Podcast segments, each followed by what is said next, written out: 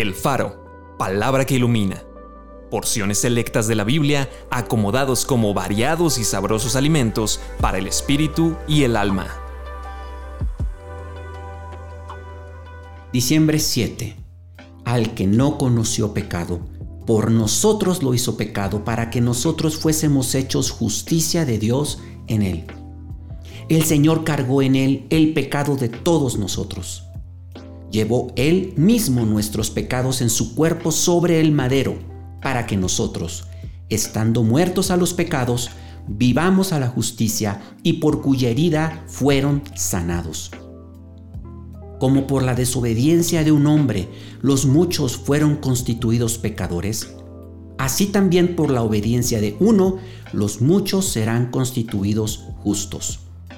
Cuando se manifestó la bondad de Dios nuestro Salvador y su amor para con los hombres nos salvó, no por obras de justicia que nosotros hubiéramos hecho, sino por su misericordia, por el lavamiento de la regeneración y por la renovación en el Espíritu Santo, el cual derramó en nosotros abundantemente por Jesucristo nuestro Salvador, para que justificados por su gracia, viniésemos a ser herederos conforme a la esperanza de la vida eterna Ahora pues, ninguna condenación hay para los que están en Cristo Jesús, los que no andan conforme a la carne, sino conforme al Espíritu.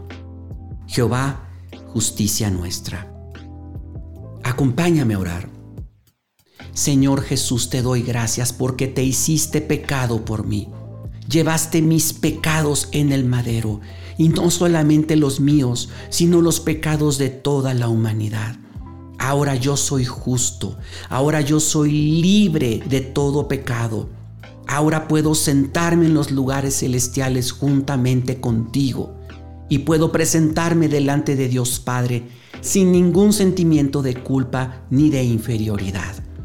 Bendito seas Jesús, te amo y quiero estar siempre agradecido por esto. Amén.